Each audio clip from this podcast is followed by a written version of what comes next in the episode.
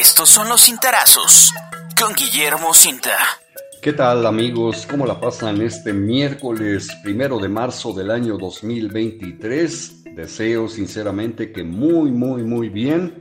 Y a continuación le voy a dar lectura a los cintarazos correspondientes a este día que he titulado Sedena otra vez. Sedena son las siglas de Secretaría de la Defensa Nacional. Sedena otra vez. Este lunes los medios nacionales difundieron de manera muy intensa la información relacionada con la masacre de cinco jóvenes en Nuevo Laredo, Tamaulipas, a manos de elementos del ejército mexicano.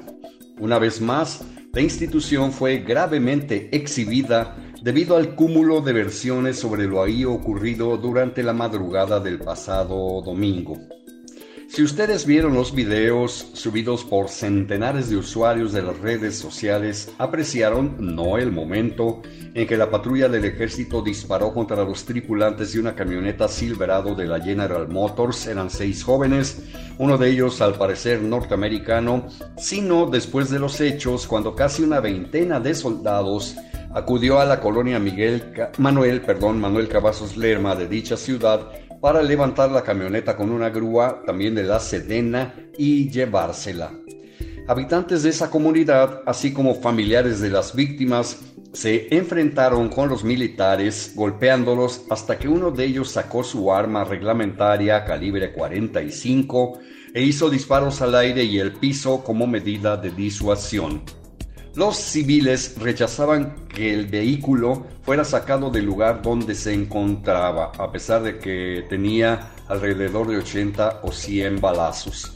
Desde luego, la feroz acción civil fue provocada por lo que ya había trascendido durante la madrugada del domingo, es decir, los elementos de la Secretaría de la Defensa Nacional abusaron de la fuerza y la capacidad de fuego, matando a los muchachos que al parecer iban desarmados. Su gran pecado quizás fue no haberse detenido ante los militares cuando así se eh, los ordenaron.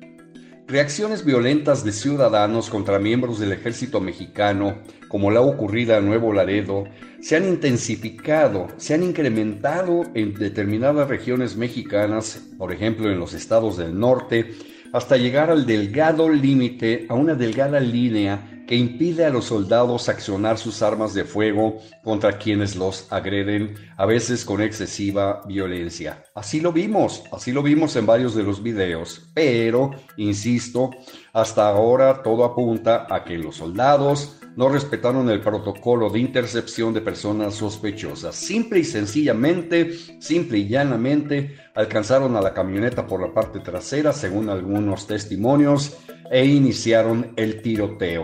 Se habla, se menciona que tres jóvenes fuera del vehículo y tirados en la calle serían rematados con el tiro de gracia. Obvio, la Secretaría de la Defensa Nacional, como dijo aquel, tiene otros datos señalando a las víctimas como responsables, como quienes dispararon primero contra los elementos castrenses, en tanto que los familiares de los fallecidos niegan esa versión. Todo, absolutamente todo, ya es investigado por la Fiscalía General de la República y otras autoridades, incluidas las ministeriales de Tamaulipas.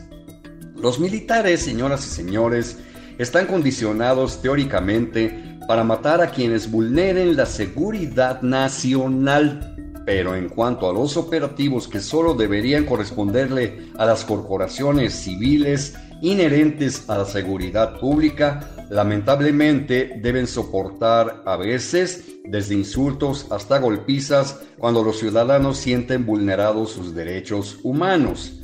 Según podemos inferir frente a los hechos de Nuevo Laredo, esto, es decir, la normalización, entre comillas, este, este concepto, normalización del quebranto de garantías por militares sobre texto de que andan combatiendo al crimen organizado, ya alcanzó niveles de enorme peligro, sobre todo en zonas del país caracterizadas por darle cobijo a grupos criminales de los cuales reciben múltiples beneficios pecuniarios. Fuera máscaras, hay poblados enteros cuyos habitantes brindan protección a bandas delincuenciales a cambio de los recursos económicos que no recibirán en ningún lado, ni siquiera a través de los programas sociales de la Secretaría de Bienestar.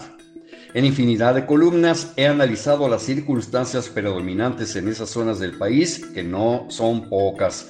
Lo mismo puede existir la cultura de la violencia que la cultura de las armas y la narcocultura.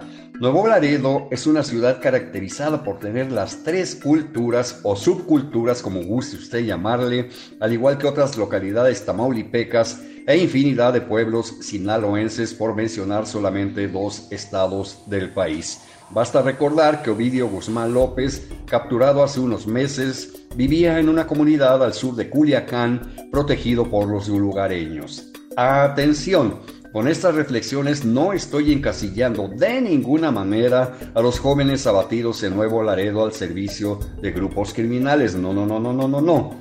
Por ahí no va la cosa. Esto deberán determinarlo las autoridades respectivas. Pero la reacción tan adversa tan eh, agresiva, tan violenta en contra de los militares, lleva a uno a crear conjeturas respecto a los hechos, sobre todo si no hay información oficial. Sin embargo, debe ponerse énfasis en el hecho de que las poblaciones están reaccionando cada día con mayor agresividad en contra de los patrullajes de los militares. Pareciera que ellos son los enemigos de la sociedad mexicana y no coadyuvantes en la lucha contra la delincuencia, sobre todo contra el crimen organizado.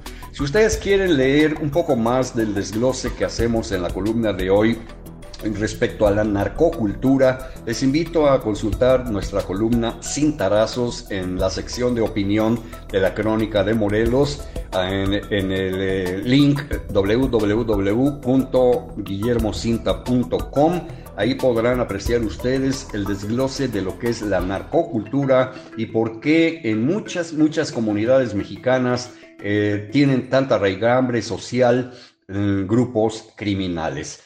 Y por aquí nos volvemos a escuchar el día de mañana. Puedes consultar esta columna y más contenido en www.guillermocinta.com.